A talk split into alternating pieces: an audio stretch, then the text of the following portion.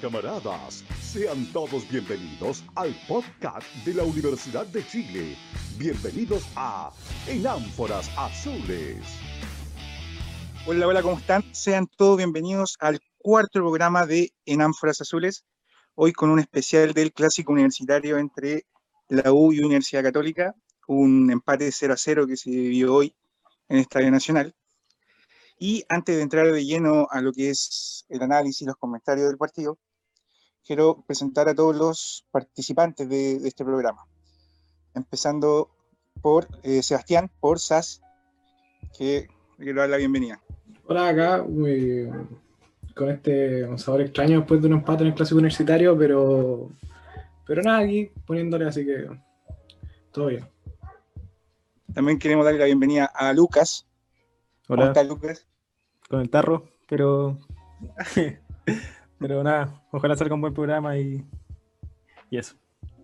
Y hoy tenemos a una invitada especial. Tenemos invitada a Karen Chaijin, que le quiero dar la bienvenida al programa. ¿Cómo estás, Karen? Bien, igual que los cabros, con el tarro, por el empate de hoy día. Hoy tenemos la baja de, de Total, pero esperamos tenerlo para el próximo programa. Ya, con eso empezamos de irnos de lleno a lo que fue el partido de hoy. La verdad es que hablando ya del primer tiempo, la verdad es que a mí sinceramente no me gustó. De hecho creo que deben haber sido de los peores 45 minutos que de la era de Dudamel, de estos cuatro partidos de Dudamel. La verdad es que la pelota no, no nos duraba. Era impresionante cómo la pelota era ataque católica, alguna recuperación del bloque defensivo que la verdad estuvo muy bien, especialmente Osvaldo González y Casanova que hicieron un gran partido. La mejora de, Osvaldo se, se, consolida partido a partido.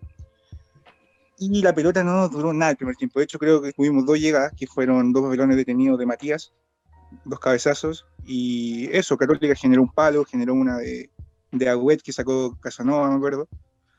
Y la verdad es que creo que el primer tiempo Católica fue mejor. Creo que el, el, mejor equipo que se vio fue el primer tiempo Católica, por ahí de los minutos 20 a 40, creo que Católica fue muy superior. Y al segundo tiempo creo que tuvimos una mejoría, principalmente eh, creo que los primeros 10 minutos por primera vez posicionaba a Matías Rodríguez y a Bosellura en campo contrario, que es algo que no pudimos hacer en todo el primer tiempo. Y también, eh, más que nada, vi otra mejoría en el tema de, a finales del partido, ya con un Católica cansada, con, con Lenis con un poco más de espacio, bueno, generamos a jugada Arangui, que nos cagó la Navidad, sinceramente. y generamos otro par de ocasiones, recuerdo una de la Ribey que cabeció, que, era como para peinarle, cabeció, pero, pero, creo que hay un pequeño rasgo de mejoría, pero la verdad a en general el partido no me gustó. Hay puntos positivos como pueden ser la pareja de centrales, como puede haber sido la recuperación de, de Espinosa en campo contrario y creo que marcó mucha diferencia quitando balones. Pero eso, o sea, me gustaría que empezáramos a opinar. No sé qué opina Lucas. Igual la sensación de frustración igual está fresca, entonces como que igual cuesta un poco como aterrizar, digamos, el análisis futbolístico. Eh, en, lo primer, en primer lugar creo que adhieron casi todo lo que dijiste Álvaro. El primer tiempo lo encontré malísimo, o sea, me costó, más allá de Osvaldo y Casanova, me, me costó como encontrar puntos altos en la U.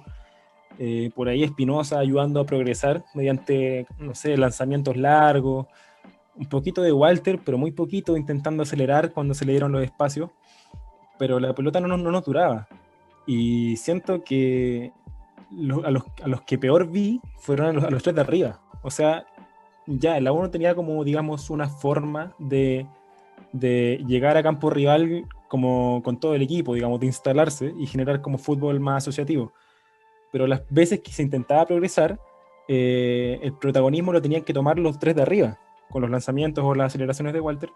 Y vi muy mal a Pablo Aranguis, vi muy mal a Lenis y a la y pucha, dentro de lo que se le puede pedir también mal. No, no, lo, no lo, vi, digamos, asociativamente conectando con los, con los compañeros, medio tosco, como, como es él.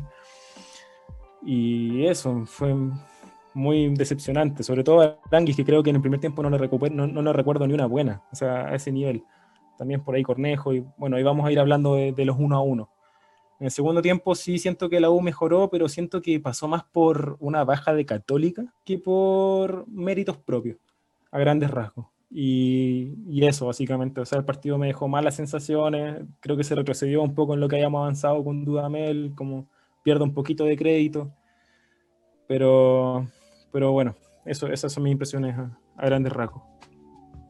Tú, Karen, eh, como invitada, me gustaría que, que no sé, ves caso, adhieres con Lucas, adhieres conmigo. Bueno, generalmente hablamos cosas parecidas, pero no, no sé qué opinas de este partido. ¿Te imagino un enojo por el resultado?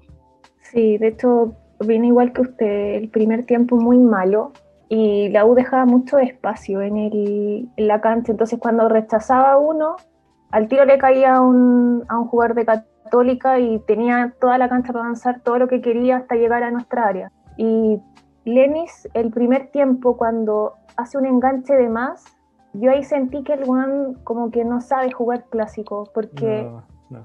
tenéis que a la primera nomás, y de hecho él, se escucha cuando el Dudamel grita, lo más fácil, lo más sencillo, algo así, pero como que hagan las cuestiones más fáciles, no que se compliquen tanto en, el, en los partidos. Y Lenis ahí en esa me...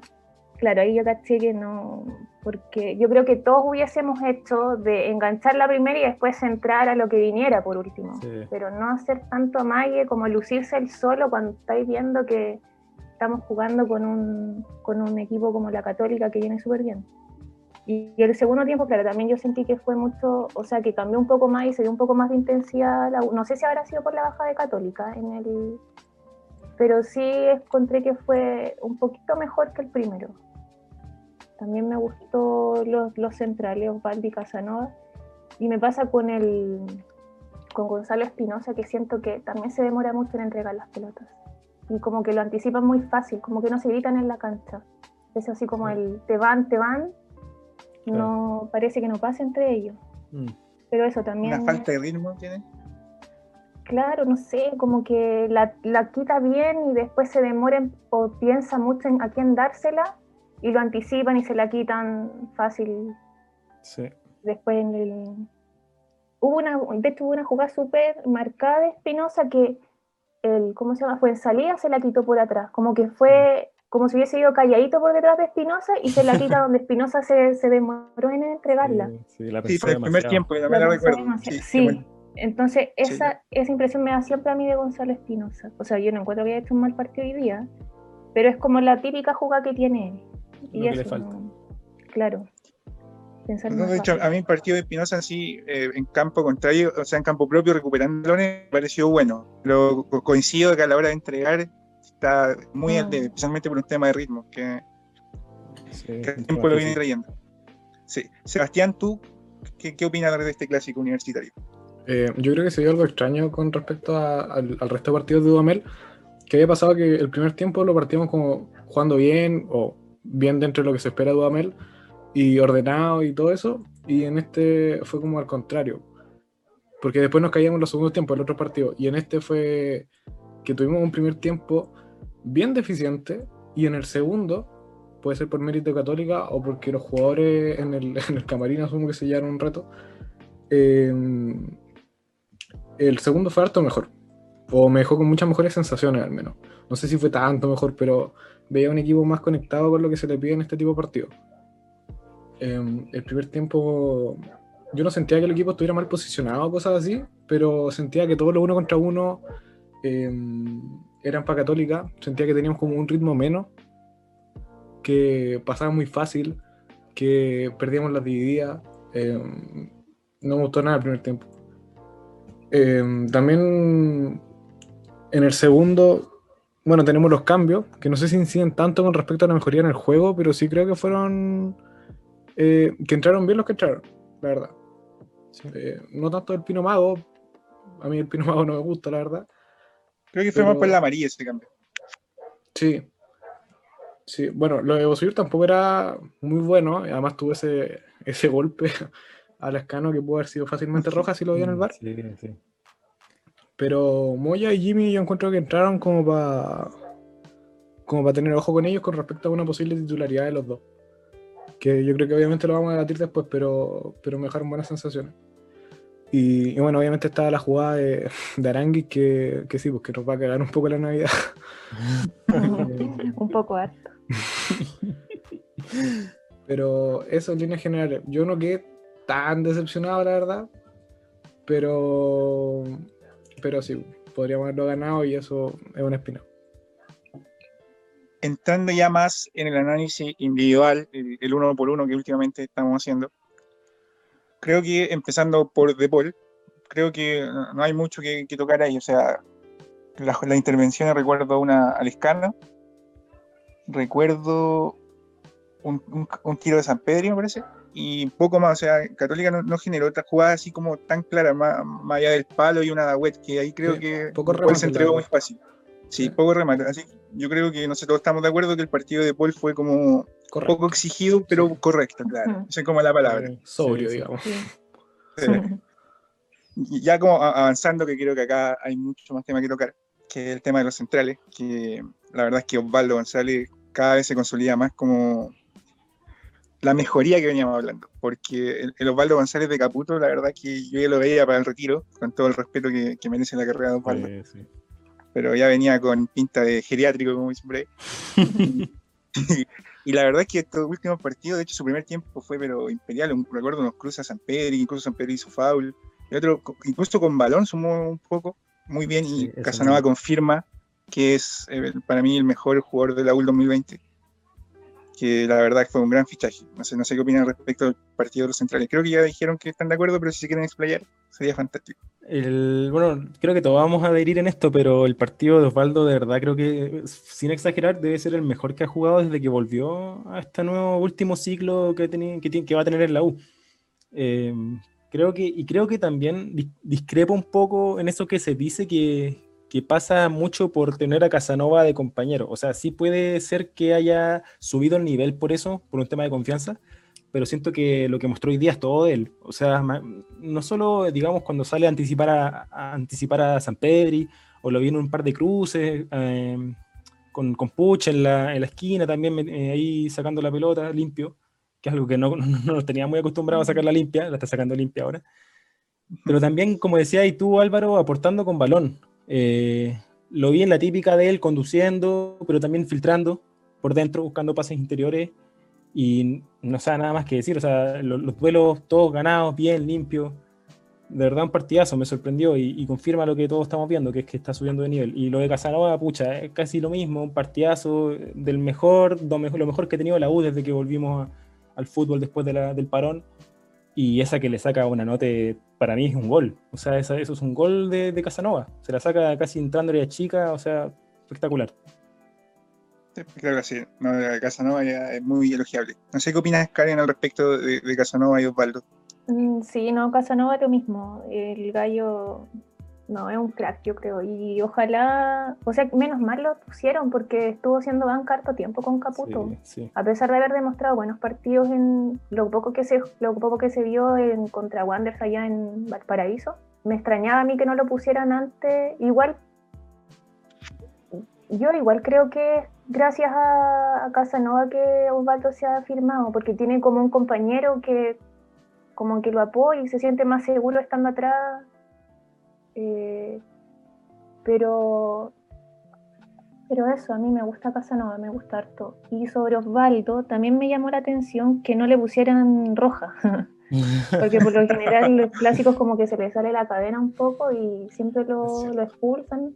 Sí. Y me llamó la atención que aquí llegó súper bien, a pesar de que eh, como que creo que fue, le- como que le dieron la, la exclusividad de que marcara a San Pedri. Porque incluso Sí. hasta a veces le iba a buscar a la mitad de la cancha para quitarle la pelota. Sí, sí, salía de su En el primer tiempo se dio mucho ese duelo. Con Sí. fouls, recuerdo. De hecho, por un momento pensé, ay, no, Osvaldo, así como más tranquilo, porfa, para que no te expulsen, porque como que iba muy exclusivamente solo a buscarlo a él. Mm. Sebastián, yo sé que tú eres eh, un fan de Casanova. Sí, pues yo lo quiero desde que era. Desde que jugaba ahí a los 12 años. No, pero. eh, sí, o sea, sí, adhiero con ustedes. El partido de los dos fue muy bueno. Eh, adhiero con lo que decía la Karen, de que mm, los Osvaldo no es un rendimiento que sube de la nada. Yo creo que en el fondo es distinto tener a Carrasco, a Del Pino Mago, que tener a Casanova al lado. Y, y eso yo creo que ha sido la razón del por qué ha subido este nivel. Yo no me acuerdo de un partido en el que terminaba tan contento con los duplas centrales así, desde la época de San Paoli, así. porque lo de, lo de hoy día fue muy bueno, de verdad. Así que Rueda Casanova chilena. Creo que sí, sí, cada uno de los centrales tuvo, como decían, tuvo un cruce que, es de, que vale un gol. po. O sea, Osvaldo tuvo ese a, a San Pedri, que le cobran falta de San Pedri, y Mm. Casanova tuvo el de Buenanote. Y ahí podríamos haber perdido el clásico. Así de simple. Muy bueno, en realidad me dejaron muy buena sensación.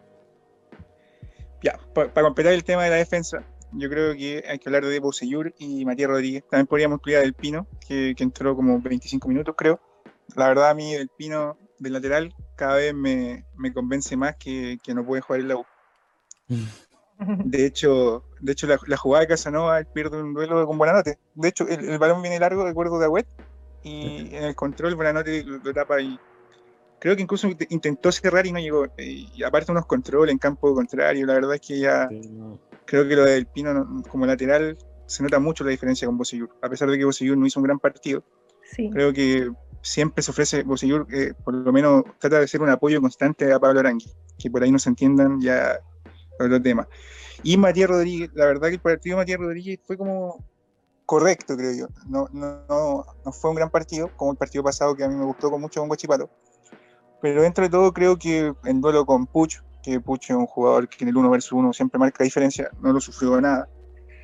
Y ofensivamente creo que fue como el típico partido que no sabe si la rompió o jugó mal. Porque no, como que no, no tengo bien el partido de, de Matías Rodríguez. Creo que fue Mm. cumplidor. No sé, no sé qué opina Luca al respecto. A ver, partiendo por lo último que dijiste, eh, para mí Matías no solo cumplió, sino que hizo un partido bueno. A mí me- al menos me gustó bastante lo que hizo, lo que hizo hoy día. Sobre todo porque cerró la banda bien. O sea, le recuerdo una jugada en la cual se nota que, que tiene que llegar a cerrar y, no, y como que se demora, el típico problema de aceleración. Aceleración que tiene para cerrar, pero el resto me pareció muy bien. O sea, recordemos que le tocaba enfrentar a un Puch que obviamente no es el Puch de antes, pero sigue siendo un jugador con mucha calidad, que marca diferencias, al menos en este medio, y, y cerró bien la banda, que es algo que, no venía haciendo regularmente, y físicamente también lo veo bien.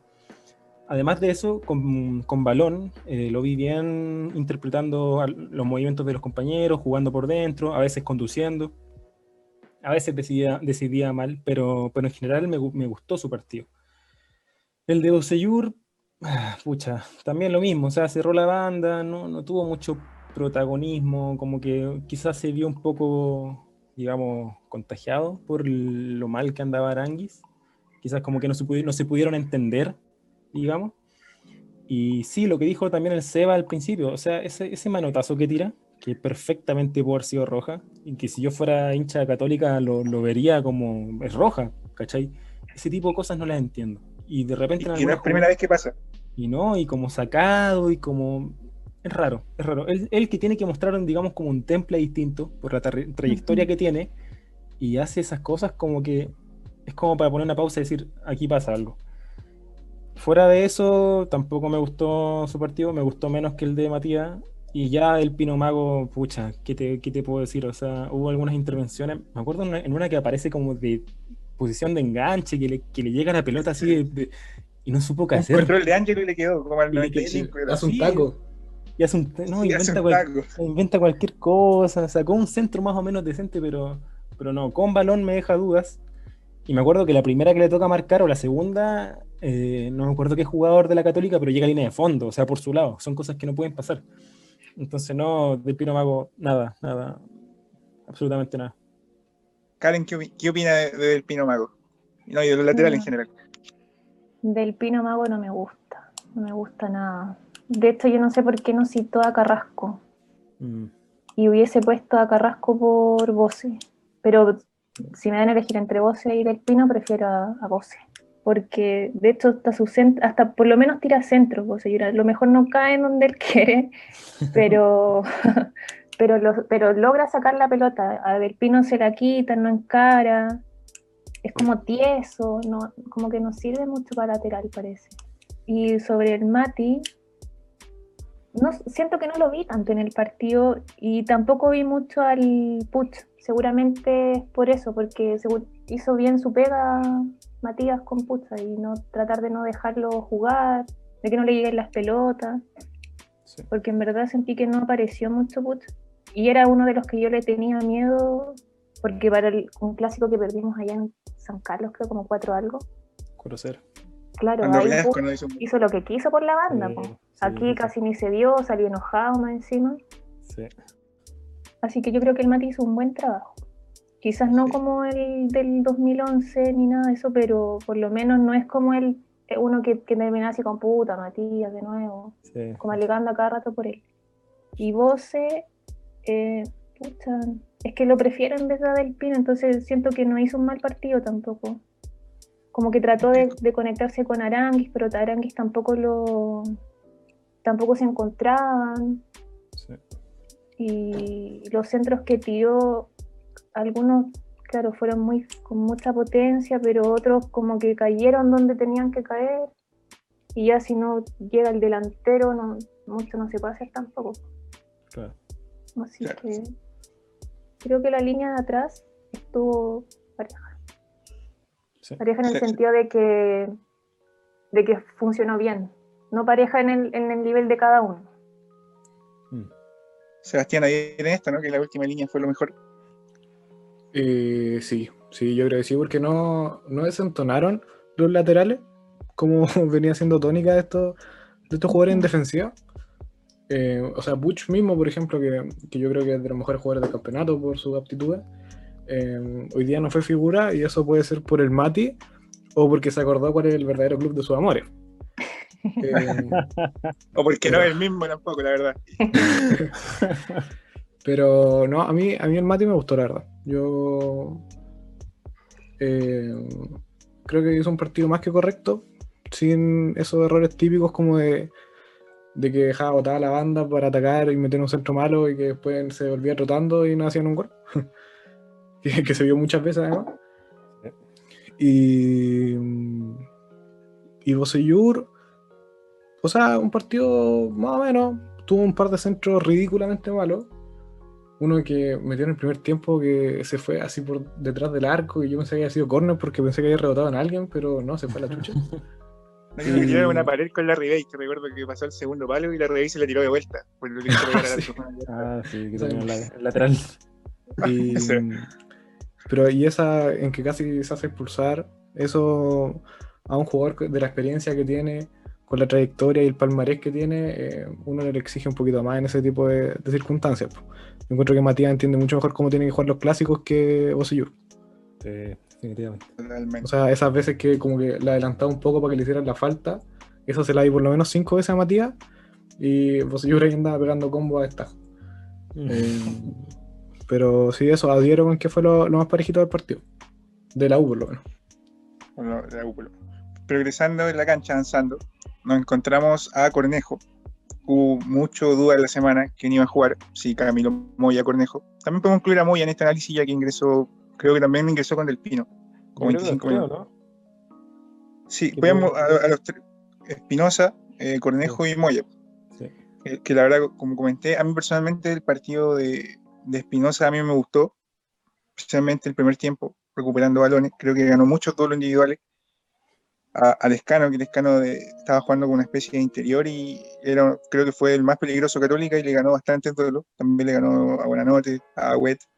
Más Cornejo que había con Agüet, sí, pero me gustó el partido de Espinosa. Más allá de que tiene muchas cosas que mejorar, especialmente a la velocidad de su ritmo de juego, a la hora de tomar una decisión, porque la técnica la tiene, o sea, el tema del balón largo Sí. lo tiene, pero le falta el ritmo, que esperemos que Dudamel se lo pueda encontrar, y el PF, que habla muy bien de él, ojalá le pueda encontrar el ritmo, porque tenemos en Espinosa un gran jugador.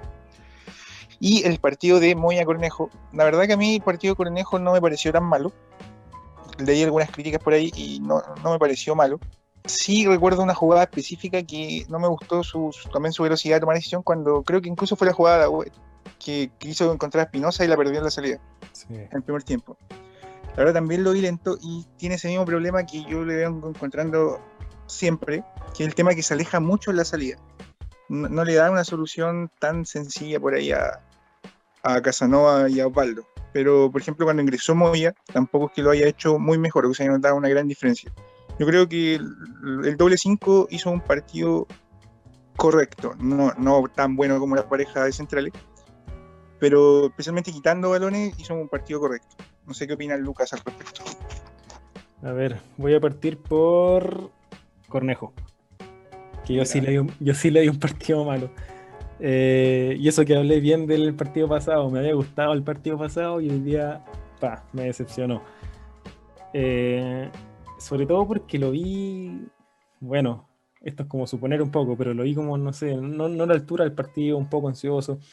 Esa que tú decías, Álvaro, de que se la pasa a Espinosa, que estaba marcado entre dos, y le tira un melón, o sea, lo complica con el pase, como que se complica la toma de decisiones. Le dio un par de controles en, en carrera, pero malísimos. Eh, algunas en que Bosellur lo encontraba por carriles interiores y él, rebotaba casi por inercia, sin ni siquiera intentar un poco pausar, ver si tenía espacio para girar, que lo tenía. Y perdió eso que, había mostrado antes en el partido pasado, que fue poco, pero lo mostró, que era como de, ya perfilarse un poco y buscar a Montillo, interiorizar, ¿cachai? Buscar un balón, balón largo. Hoy día no tuvo nada de eso, nada, ni siquiera lo intentó, creo. Entonces, para mí esos jugadores no sirven. No sirven. O sea, puede que en repliegue quizás haya ido bien, entre comillas, bien paradito, pero, pero los partidos se ganan con balón con jugadores que marquen diferencia, sobre todo en salida y, ayudando a progresar. En ese sentido no me gustó nada Cornejo. Ahora, Espinosa, el otro, mi, mi, protegido, un jugador que yo defiendo mucho. eh, es lo de siempre con Espinosa, lo de siempre, como que juega cuando quiere. Es un, tiene este tema de ritmo, que, que si fuera un poquito más rápido en su toma de decisiones y un poquito más ágil, porque lo veo un poquito pesado, sería para mí un jugador top, pero top pero pasa mucho el tema de él por eso, por el tema, el tema de la dinámica, el tema del físico, la aceleración un poquito. Sin embargo, pese a esas cosas que tiene Espinosa que tiene que mejorar, porque si quiere seguir en la U tiene que mejorarlo, pese a eso me pareció de los más destacados de la U. Eh, creo que en CDF salió jugador de partido, para mí no fue el jugador de partido, pero sí mete top 3 fácil y ayudó a la U en un momento en que no estaba progresando, con balones largos, buscando Bosellur, levantando la pelota, interiorizando, qué es lo que él tiene, lo que puede ofrecer y, y, que, y que tiene para ofrecer en estos partidos, no se esconde, no, no, tiene miedo a mostrar sus cualidades en estos tipos de partidos en los cuales uno tiene que mostrar lo mejor de, cada uno.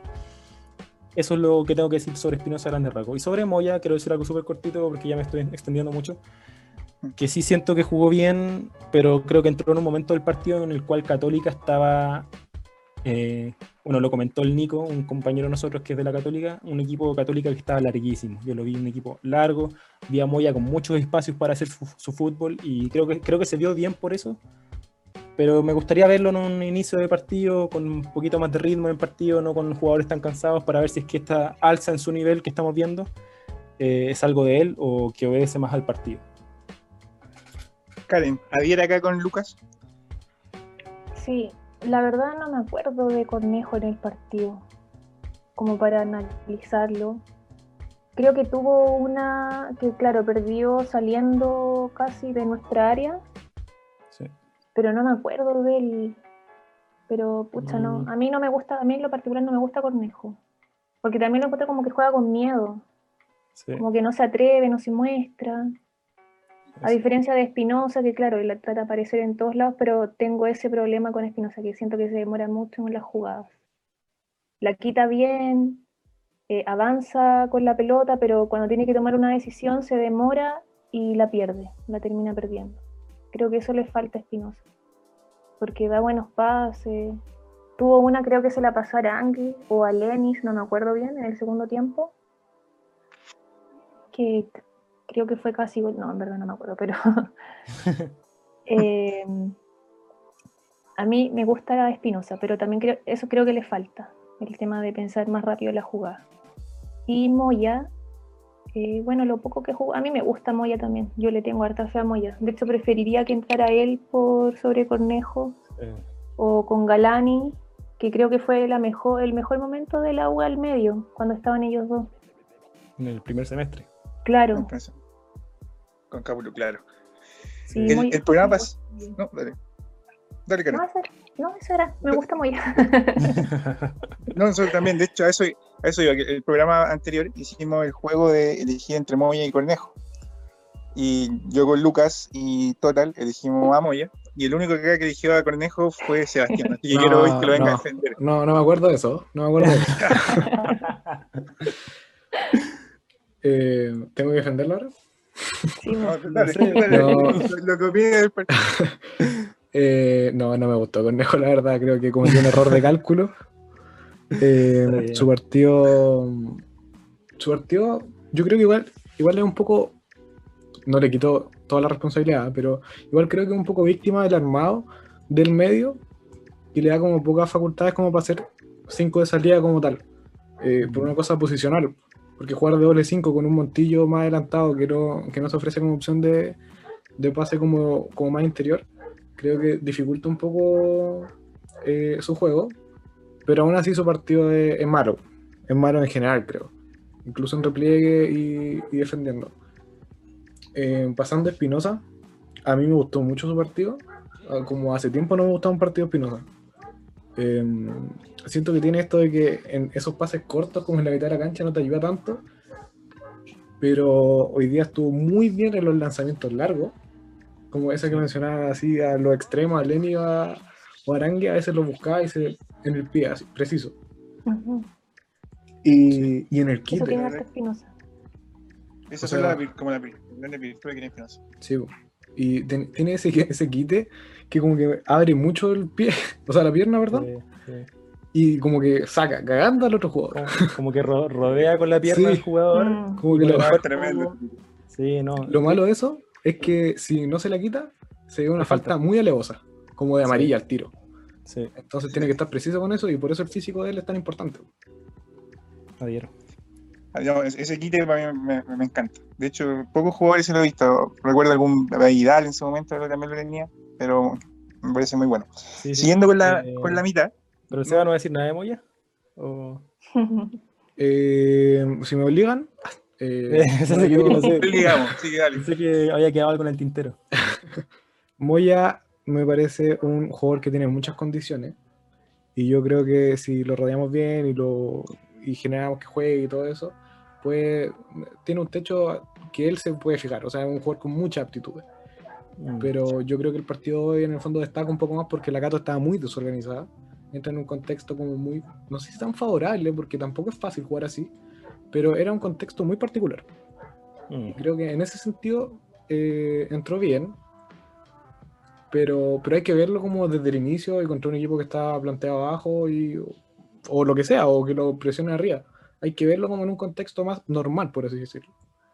Eh, pero eso, así que yo sigo confiando en Mollita, por supuesto, pero ojalá retome su mejor nivel porque vaya que lo necesitamos. Sí, harto. Vaya que lo necesitamos. Ahora, siguiendo con el medio campo, ya nos queda eh, Montillo y quiero incluir a Jimmy Martínez, porque acá quiero hacer un comentario que, que la verdad es que lo tengo hace tiempo, lo quiero decir, que la verdad es que, que Jimmy Martínez no puede ser suplente en este equipo. Y creo que llegó el momento de que Montillo sea el revulsivo que, necesita el audio. Creo que Mon- Jimmy Martínez tiene que ser titular y Montillo suplente. Yo sé que, que cuesta, que Montillo es ídolo, todo el tema pero su partido hoy, la verdad que me pareció bajísimo. Incluso si- sin balón se movía mal como alternativa de pase. Recuerdo esa jugada mismo de Espinosa que, que Karen nombraba cuando le quitan de atrás.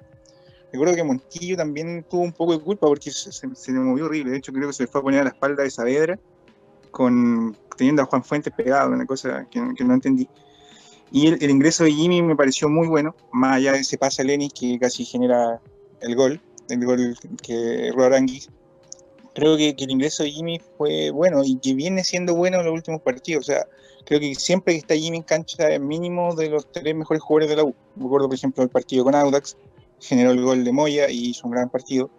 Recuerdo el- eh, cuando ingresó el partido pasado con Huachipato también me gustó mucho. De hecho, recuerdo que el partido en Cobresal, ya con Caputo, eh, tuvo la lesión, pero había hecho, venía como, viene con esbozos de, de recuperar el gran Jimmy Martínez que vimos en Huachipato.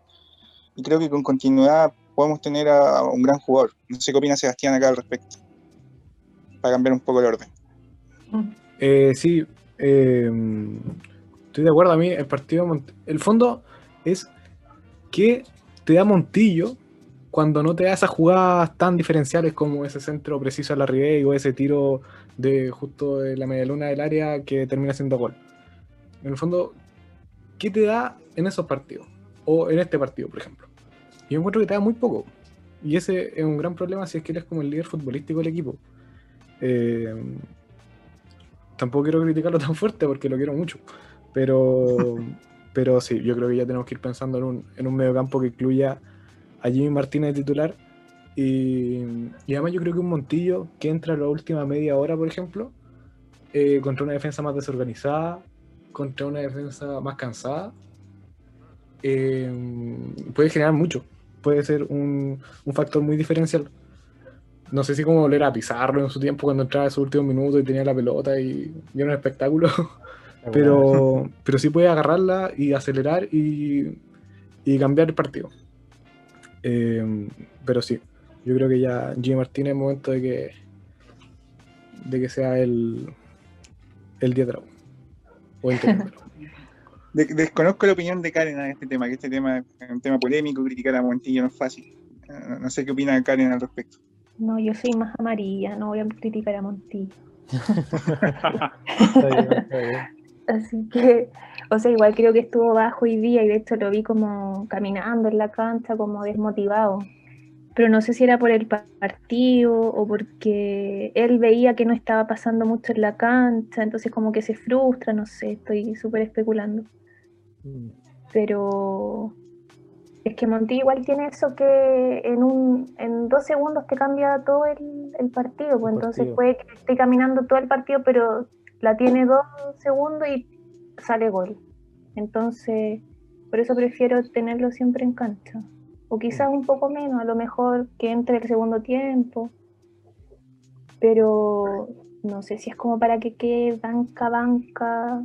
Y por Jimmy, porque Jimmy también es medio lagunero, sí. O sea, ha tenido buenos partidos, pero hay otros en que no, no se ha mostrado como antes, como el partido anterior. No me acuerdo qué partido la otra vez comentaba con un amigo que, que claro, ten- teníamos la impresión de que Jimmy era súper tibio, pero en ese partido jugó mucho, pero no me puedo acordar cuál era. Mm. Pero tampoco es como para darle la, la titularidad, creo. ¿De quién más estábamos hablando? Jimmy. No, Jimmy y Montillo, sí. Eso. Ah, ya. Bueno, y Montillo, no, a mí Montillo. Es que yo creo que es el distinto acá en la U.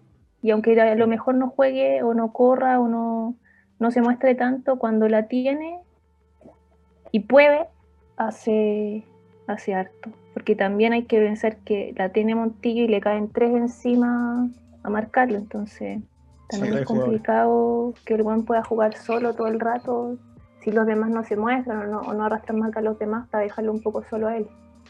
Mm. Así que es- Yo sé que Lucas puede estar de acuerdo con el tema Jimmy, porque tiene como un- entre que le gusta y no, como que va por partido. Es una relación de amor y odio. Pero amor y odio. quiero, quiero res- rescatar un concepto de la Karen que siento que lo destruyó a ustedes dos. Que, que, que- que adhiero más o menos que, que Jimmy igual tiene esas lagunas. O al menos las venía teniendo antes. Ahora lo estoy viendo bien. Pero, pero en periodos anteriores sí lo veía lagunero. Y eso es algo que igual tenemos que, siento, considerar. Ahora, sobre el tema Montillo y, Jimmy, siento que esta discusión es muy parecida a la que se da con la Ribey. Digamos, son dos jugadores, tanto Montillo como, como la Ribey, más viejos, más veteranos, que tienen un desgaste físico, o sea, se desgastan más rápido eh, durante el partido, hay veces que no aparecen. Entonces, esa discusión de en un momento pueden aparecer y cambiar el partido, pero durante el resto del partido no, no aportan mucho, entonces como que uno no sabe en qué momento es el adecuado para decir hasta acá, hasta acá, ya, sale del equipo y entra otro. Pero siento que la diferencia la marca en que Jimmy Martínez en los últimos partidos sí ha mostrado méritos y argumentos para, para adueñarse de un espacio en el medio campo de la U. A diferencia del tema de la Ribey, que siento que los delanteros como que no, no aprovechan las oportunidades em, a grandes rasgos. El tema de Jimmy, a ver, igual me cuesta, porque yo no sé si decir como Jimmy titular 10 y que mueva al equipo, me cuesta. Pero sí reconozco que Montillo está, hoy día lo vi muy bajo, muy bajo, y no es primera vez que le veo un partido así, no es algo nuevo. El clásico con la Católica en San Carlos fue lo mismo, el partido con Uni- Unión Española, que otro equipo bueno del campeonato, fue lo mismo. Tiene partidos en que de repente su movilidad es, es escasa, eh, si no tiene esa posibilidad de acelerar, acelerar jugadas o tener espacio para girar, pareciera que casi como intrascendente en el partido. Entonces, como que, claro, genera ese sentimiento raro, raro de que, de que no sé cuánto le podemos aguantar esto, de que, de que tenga partidos en los cuales no aparece. Y al igual que la Karen, voy a amarillar un poco porque me cuesta, me cuesta, me cuesta, me cuesta demasiado decir Montillo fuera. Pero sí creo Es que yo creo que el tema de la renovación también le está influyendo, o sea, yo creo que también se ve un poco afuera y Sí. debe haber algo ahí, uno me imagina, metiéndose en la cabeza de Montillo. Como emocional, sí puede ser, Sí. pero, pero igual siento que estos partidos como chatos de él se le ven de antes igual. Igual sobre Jimmy, eh, sí estoy de acuerdo en que no le pueden dar 20 minutos, creo que tiene que empezar a tener más rodaje, pero más, más onda, digamos, quizás un tiempo entero, más, en términos generales. Sí, más o menos, sí, estamos, estamos totalmente de acuerdo. Avanz- ¿Te, te quedó algo que decir sobre esto? Para No, avanzar, no, no, no, avancemos a lo extremo, a lo delantero. avancemos a los extremos, que la verdad es que aquí yo tengo mucho que criticar. Eh, con respeto, como siempre, pero la verdad es que Lenis me parece que cada vez más muestra que no es el jugador que queremos. La verdad es que está muy al debe. Y, y más allá que, por ejemplo, en la jugada de Arangui demostró que es un tipo veloz, que con espacios por ahí puede sumar. Lo veo muy errático en el tema de la toma de decisiones, que algo en, en un delantero que es fundamental. O sea, por ejemplo, en esa jugada del enganche, que es, que es clara que, es un enganche necesario. Recuerdo otra que sacó un tiro que hizo una bicicleta y tiró un tiro a la galería. Eh, o muchas jugadas así que la verdad que, que movimiento de repente, incluso recuerdo otra que Matías le, le indicaba que se moviera atrás con la opción de pase y él estaba parado al medio. La verdad es que, que Lenny ya me está dejando mucho que desear su, su nivel. No, no lo veo como un jugador con, con tantas aptitudes. Esperemos que sea el tema de que, que viene muchos meses sin jugar y que y darle un poco de tiempo, rodaje, que el rodaje lo pueda mejorar, pero la verdad es que, que no me está convenciendo y yo, yo esperaba otro tipo de jugador porque considero que a, a este plantel le falta mucho un extremo. Y ojalá sea Barros, por- porque Cortés tampoco es un jugador que me genera confianza, entonces No, bueno. complicado ese tema. Y entrando al lado de Aranguis, la verdad es que otro clásico que Aranguis está muy bajo, porque recuerdo el clásico con Colo Colo, que Aranguis venía en su mejor nivel, marcando goles y no jugó bien. Y hoy la verdad que su partido me pareció incluso peor que el de Lenis. Sí. Más allá, de- más allá del gol errado que, que lo puede errar cualquiera, que ahí también hay un mérito de Dituro. Pero su partido, la verdad es que recuerdo que el primer tiempo eh, quedó dos o tres veces con espacio porque el Chapa quedaba botado a la mitad, porque intentaba caer como, como apoyo interior y quedó dos o tres veces Ara- Aranguis contra Juan Fuente. La verdad nunca marcó una diferencia en un uno contra uno, que es el fuerte de Pablo Arangui. O sea, otro partido Pablo Arangui en uno versus uno siempre marca diferencia. Y acá recuerdo que prácticamente no encaró nunca bien. Y cuando encaraba no, no pasaba. Entonces, después incluso cambió a la derecha y ahí el que mejoró fue Lenin, no él.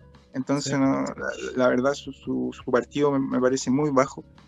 Y ya es como notorio por el tema de los dos clásicos, o sea, los, partidos como más pesados le están costando a Arangui.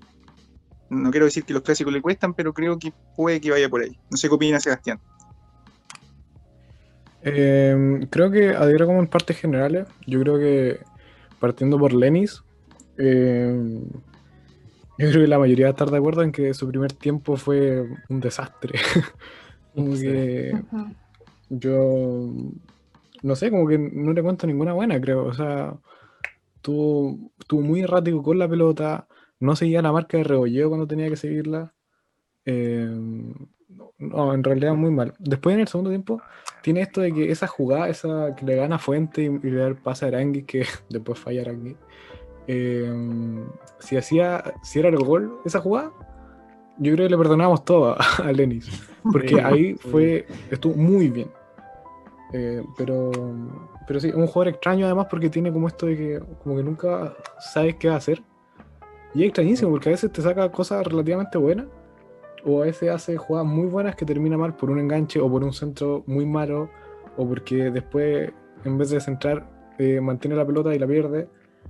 Entonces es como muy un jugador de pura jugada improbable y como que no... como que muy extraño. Esperemos que se vaya afianzando y con más confianza pueda jugar mejor. Eh, elijo creer, por lo menos. Pero, pero por ahora no mucho. Y Arangui, sí, mal. O sea, además después de, después de lo que falló, como que era obvio que su rendimiento iba a bajar, como por una cuestión psicológica. Sí. Eh, pero antes de eso incluso estuvo sacó pocas diferencias y yo creo que lo que esperamos de Arangui es que justamente saque diferencias en eso uno contra uno eh, con su velocidad con la calidad que sabemos que tiene y, y vimos poco de eso así que sí, un tanto decepcionante la verdad lo de Pablo Arangui Eh, un- no fue un gran partido de nuestro extremo la verdad Karen, ¿qué- ¿estás de acuerdo con Sebastián? Y estoy de acuerdo con los dos, de hecho, con Álvaro, o sea, contigo y con, con el SAS. Porque también Lenis bajo, y de hecho lo encontré muy pajero el primer tiempo, porque me acuerdo que contra Autax creo que hizo su primer gol, ¿o no? O su primer Sí. partido. Sí, contra Sí. Audax. Ahí como que se mostró mucho más explosivo, como que corría y, la, y como que la ganaba casi todas, y no sé qué. Y aquí nada. Mm. Y el enganche ese que tuvo el primer tiempo, o sea, como que enganchó, hizo un enganche de más, pero no, no me gustó. Su primer tiempo no me gustó. El segundo, lo único bueno que tuvo fue que se sacó al, al no sé cómo se llama el defensa católica, que se la pasó cuando se- nos perdimos el gol. Eh, Ah, eh, a Juan Fuente. Ya es. Creo que eso es lo único rescatable que tuvo. Y capaz que Robert con eso unos partidos más enganche. Y sobre Aranguis me da lata igual Aranguis porque, claro, también estuvo súper bajo. eh, lo, lo poco que encaró, todas se las ganaron y nunca pasó ni una de las veces que quiso encarar. Y me da lata porque yo le tengo en fe a Aranguis. Y su gol, su no gol, no sé en verdad si, no sé si, puta, es que a mí me dio la sensación de que Lenis quizás debería habérsela tocado, no a, o, o como habérsela tocado más a, ¿A Jimmy? A Jimmy, claro. Sí. Creo que estaba mejor posicionado a que se la, a que la dejara pasar al, al Arangui, o no sé, enganchar y tirar para atrás, que venía el, la Ribey. La Ribey. La Eh, Ribey. venía bien. Pero me De hecho, yo pensé que Arangui se la voy a tocar a la Ribey. Como, Claro, pero no, me da lata porque ahora más encima el gallo tiene como historial de que estuvo con la camiseta del Colo, estuvo con la camiseta Sí. católica, se pierde un gol en el clásico, así que ya esto es como para que lo maten. o sea, maten en el buen sentido de la palabra, no, Sí, sí. no, no estoy haciendo no un llamado a la no hinchada, se malinterprete. por favor. Lucas. Pero, Eh, a ver, yo sobre Lenis voy a ser igual un poco quizás categórico, pero siento que esa jugada del enganche que es tan llamativa habla mucho de lo que es como jugador, como que siento que habla mucho de su toma de decisiones, o sea, se había sacado al defensa, tenía tiempo, espacio para levantar la cabeza, buscar un- a un compañero o qué sé yo, seguir recortando por dentro y por inercia engancha hacia la marca, o sea, es ridículo, es una jugada hasta blooper, chistosa, bueno, chistosa cuando podamos verlo como chistoso, yo ahora estoy más o menos enojado con eso Será chistoso en un par de años. en, en 10 años, pero... cuando ganemos otro clásico. Cu- Claro, cuando lo vamos a ganar. Pero, pero me- es como lo, lo retrata muy bien. El segundo tiempo sí, como que salvó un poco porque quizás tenía más espacio. Esa que, que, que, que le pasa a Aranguis, que, que se ganan velocidad a Fuentes, que en verdad tampoco siento que, haya sido como tan espectacular, digamos. Pero sí, su partido flojo y, y- y- y lo que dijeron antes, o sea, me deja muchas dudas, bastantes dudas, porque me acuerdo cuando llegó dijimos como ya, quizás es un tema físico, más que técnico. Y van pasando los partidos y me doy cuenta que el tema ya no es solo técnico, sino que también van temas de interpretación, como que queda al debe en muchas cosas. Quizás le falta confianza, quizás después se destape, esperemos. No sé So- si le falta tanta confianza, porque después de ese doble enganche que hizo, como que yo siento que el cabro se tiene mucha confianza, pero no sabe el peso que es jugar en la U, yo creo. O de estar en un equipo grande, o de estar en un equipo que está peleando el descenso. Claro. Como que no le toma el peso, eso él viene a jugar nomás. Bueno, él jugaba en Banfield, que igual es un equipo, digamos, no sé si Ah, ahora eso quería saber, ¿en qué otro equipo había jugado este, este cabro? ¿Cuántos No. años tiene a todo esto? El... Yo no, yo no sé. no sé. Tiene 27. Recuerdo que jugó en Atlético Nacional, que es como el grande Ay, que jugó. viejo. Ah, sí, yo pensé sí, que sí, acá verdad, se jugó, jugó, en- sub-20. jugó en Atlético Nacional, ¿verdad? Y también jugó en Argentino Juniors. Creo que de hecho se formó en ahí. Brasil. Ah, bueno, entonces el cabro en Sport Recife me parece. siquiera, pues, yo- en Sport Recife. sí. no. No Y- tiene, no la, la verdad es que hay que confiar que Barros sea lo que, lo que prometen los videos, porque necesitamos un extremo. sí, sí, necesitamos a alguien por la derecha. Y voy a, sobre Pablo, que Sí, no nada, para terminar un poquito la idea. Eh, lo de Pablo Orangui en el primer tiempo me pareció también malo y como dijeron, eh, peor que lo de Lenis. Y siento que eh, esto que dijeron que también jugó mal contra Colo Colo en otro clásico, no es como algo, digamos, como general, así como de ya, juega mal los clásicos, sino que siento que cometió, cometió errores muy similares en este partido que también había cometido contra Colo Colo. El hecho de quizás driblear más de, lo, de, la cuenta, encerrarse con tanto conducir, como que se cerraba espacios él mismo, como que a veces la echaba larga y, y regalaba el balón, le faltó la explosividad. Eh, me acuerdo que después empezó a jugar más por dentro y tampoco pudo generar algo.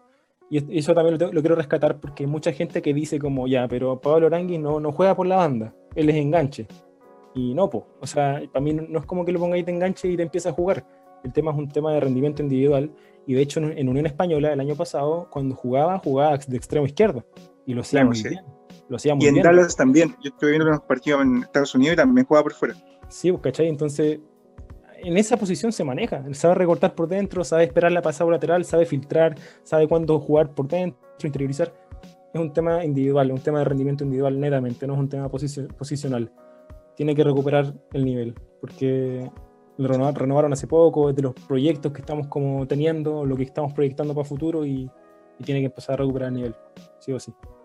Sí, totalmente. Lo, necesitábamos. Y para terminar, eh, hablar de Larry Bay, de su, de su partido, y de Angelo, que jugó, entró como 10 minutos, Angelo, si no me equivoco. Cinco. Menos. Muy, muy como poco, siete. muy poco, Muy muy poco. poco. sí, sí. Hay poco que comentar ahí, eh, pero respecto a Larry Bay, la verdad es que dentro de todo yo soy un crítico de Larry Bay, más allá del tema estadístico. Siempre he considerado que del juego no aporta tanto, pero hoy creo que fue más víctima del, de lo que propuso Dudamel que, que un rendimiento bajo particular de él. De hecho, creo que cuando tuvo intervenciones, tuvo alguna intervención interesante. Recuerdo un giro de un balón largo que creo que fue de, de Osvaldo Sí. y un giro con, con Huerta que me pareció muy bueno. Después se equivocó en el pase, pero ese es como Larry Bay que uno quiere. Y lo otro ya más que nada es un tema de que el equipo estaba parado tan atrás que le tocaba caer con, con Saavedra, con algún central. A los centrales lo soltaban, le caía más con Saavedra. Y la verdad que fue como una víctima el partido, o sea, no, no podía hacer mala, llegaba, se movía dentro del área lo que había, alguna contra. Por ahí tuvo un cabezazo en el segundo tiempo y fue como la más clara después de la Arangui, que no resolvió bien pero creo que su partido en sí criticarlo sería injusto porque, porque no considero que haya hecho un mal partido dentro del contexto que se dio. Y Ángelo como entró cinco minutos, tuvo un par de intervenciones, pero no, creo que dé mucho para hablar de, de su partido. Lucas, Eh, a ver, yo defiendo la Ribey. y, y el- claro, la semana pasada también hablábamos un poco de que, de que, o sea, la semana pasada, el capítulo pasado, de que según yo está yendo de menos a más en el tema asociativo, sin ser una espectacularidad así tremenda, digamos, de oh, Karim Benzema, pero, pero me están gustando sus partidos, digamos, ya más en los asociativos. Eh, siento, bueno, creo que lo dije alguna vez, o sea, la Ribey cuando anda bien asociativamente no suma mucho, pero tampoco resta mucho, porque cuando anda mal asociativamente se nota y, y resta bastante, demasiado. Y como dice el Álvaro, sí, siento que es como, fue como víctima un poco de que la uno se pudiera como instalar bien en campo rival, como que no pudieran rodearlo mejor, como siento que la U también abusó mucho de buscarlo por arriba, cuando no tenía opción de salida por bajo o salida limpia, abusaban de buscarlo a él. No sé si habrá sido instrucción de Dudamel, porque lo vi mucho. O sea, mucho de que los centrales laterales lo buscaban por arriba, ganó una, dos, pero no es su especialidad, digamos, es lo que le falta, es lo que carece. Entonces sí, como que no puedo decir mucho de él porque, porque claro, como que el partido no fue como para él, opciones de gol tuvo esa que cabeció, pero tampoco es como digamos como, oh, se perdió un gol claro. Eh, Fue una jugada que cabeció más o menos, no cabeció mal, pero, pero claro, no, no, no siento que haya podido, hacer, haya podido hacer algo más. Y eso, a grandes rasgos. tú Karen, estás, no conozco tu posición con la Ribey porque es un tema como polémico. Pucha, el tema aporte, gol o no. Es No, que dale. claro, porque aporta los goles el, Sí. el Larry, entonces sin sus goles no estaríamos en la posición como la que estamos. O sea, yo creo que estaríamos peor que, que ahora. Sí. Estaríamos en descenso. Sí. Claro. Ay, qué terrible esa palabra. Pero a mí, sí, a mí me O sea, yo encuentro que la Ribey, así como con la pelota, no es muy. eh, es como medio ñurdo. Sí. Como que le cuesta aguantar, a veces le cuesta dar pase, como que también le cuesta pensar un poco la jugada. Pero claro, en el área es donde él ha demostrado lo que, lo que es. Y yo creo que sí es una indica, como decía Lucas, sí, yo creo que sí es indicación de Dudamel, porque me acuerdo que antes de que entrara Ángelo Enrique hubo un, un córner o un tiro libre en que esperaron a que se hicieran el tiro libre para sacar a la Ribey. Claro, Entonces seguramente sí lo estaban buscando a él por arriba. claro, por arriba antes de que entrara Ángelo Enrique. Pero claro, la Ribey no ha tenido, los últimos partidos ha tenido poco porque no le ha llegado nada a la pelota. Entonces, Mm, y se ha tenido que retrasar mucho él. sí. Hubo un Sí. momento en que, claro, estaba muy fuera del área y como que nadie no tenía, como que no le quedaba otra que estar atrás nomás, pues, como con- apoyando a los compañeros, sí. tratando de rescatar la pelota. Así que eso, Sí. no, a mí la Ribey me gusta, pero claro, le falta esa asociación que tenía con Montilla en un principio, que como que se notaba que, que tenían buena conexión y hacían los goles como con la calera y Y eso. se, se fue perdiendo. Con Wander, Claro. sí, nos, fueron, nos sostuvieron en el primer semestre yo todo, Sí. estadísticamente. Sí. Así que eso, Sebastián tuvo una emergencia, así que lo vamos a saltar en esta ronda. ¿Ya se fue? Y eh, sí, una emergencia. Por ahí después contaremos qué, pero eso sería. Así que un Ah, comentario de editamos, ¿no? cierre. Editamos. ¿Cómo? No, que editemos esta parte como para... Sí, se fue. Ah, Ya ya. que se fue. Ya démosle el cierre entonces. Ya. Así que para cerrar, eh, un comentario me gustaría, no sé si Lucas quiere, quiere decir algo para el cierre. Antes de Eh, que- ¿no? Sí, sí. O sea, quiero decir algo que se me, se me quedó en el tintero, que se me olvidó decir antes, pero igual puede generar polémica, no sé. Es que no siento que haya tanto responsabilidad de Aranguis en el gol que se pierde. Siento que hay mucho mérito, pero mucho mérito de, de Dituro. Y hay mucha gente que dice como, como que compara la jugada de, de Aranguis de hoy día que se perdió el gol con un gol que hizo Vargas en Perú. No sé si lo vieron. En que Sí, sí, Vargas, sí. como, Vargas como que engancha para adentro, entonces saca el arquero y le pega. Pero pucha, es como fácil decirlo desde el sillón, pues así Claro. como, "Pu- pucha Aranguis, tenés que enganchar y pasarte a tres locos y meterle al arco. No, po. siento que, siento que igual es como compartido, es como compartido, es como entre Lenis que mete un pase, se demora un tiempo. Eso iba a decir yo. El pase de Lenny pudo haber sido mejor.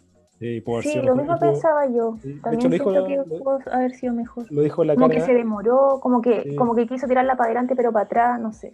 Sí, sí. eh, pudo haber sido un tiempo antes. Aranguis pudo haber, no sé, resolvió de otra forma. Fue como un conjunto de cosas que al final ya no sé cuánto ponderar de ya. Es más responsabilidad de Aranguis, más responsabilidad de Ituro, de Lenis, pero lo cierto es que esa jugada como que traduce un poco lo que somos en clásicos. Como, como que nos falta esa jerarquía, ese peso, ¿cachai? Esas jugadas que Como tienen el que marcar- con el Colo. el, el- no, la Ribey con el Colo y Leo Fernández en el Monumental y tanta Y Venegas en el Nacional, recuerdo una de derecha. Nacional, Uvilla contra Católica, ya Y así. Ara- ah, eh, Ángelo Enríquez contra Colo Colo en la Copa Chile. Siempre Bueno, la que le sacan al. ¿Cómo se llama el ex arquero de Colo Colo? Eh, Eh, el uno que era venezolano, parece. oh, no me acuerdo, no me acuerdo. El que estuvo antes- pero ese era antiguo. No, no, no. Era el. Eh, Justo Villar.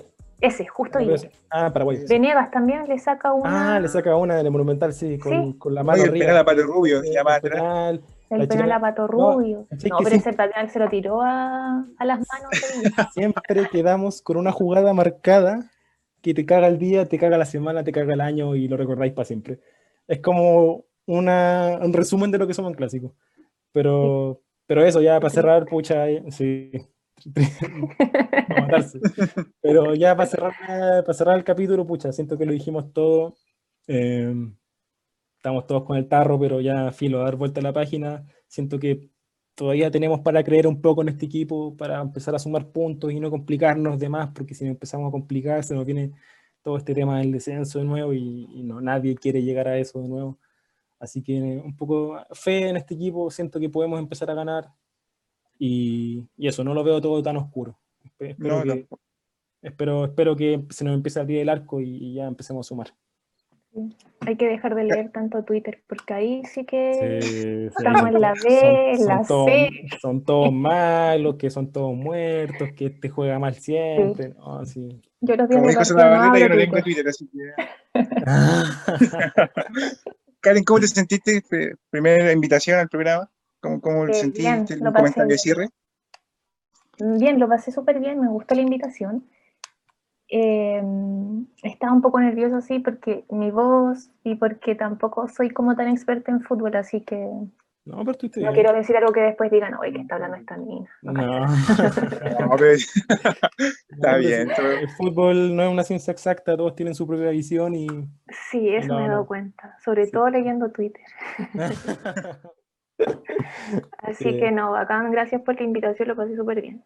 No, gracias a Y ti. ojalá la U Perfecto. empiece a, a ganar los partidos que nos faltan para salir como de la situación incómoda en la que estamos. Sí.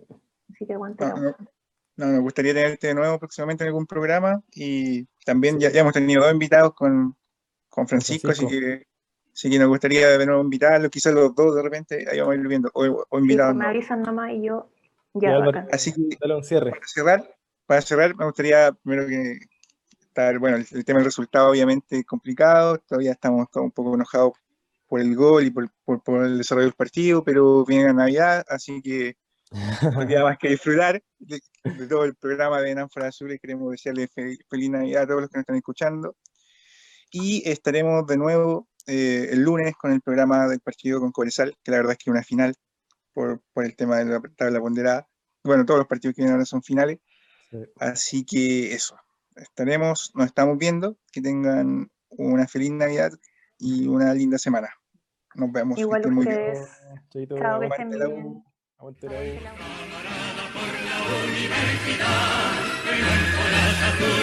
de cada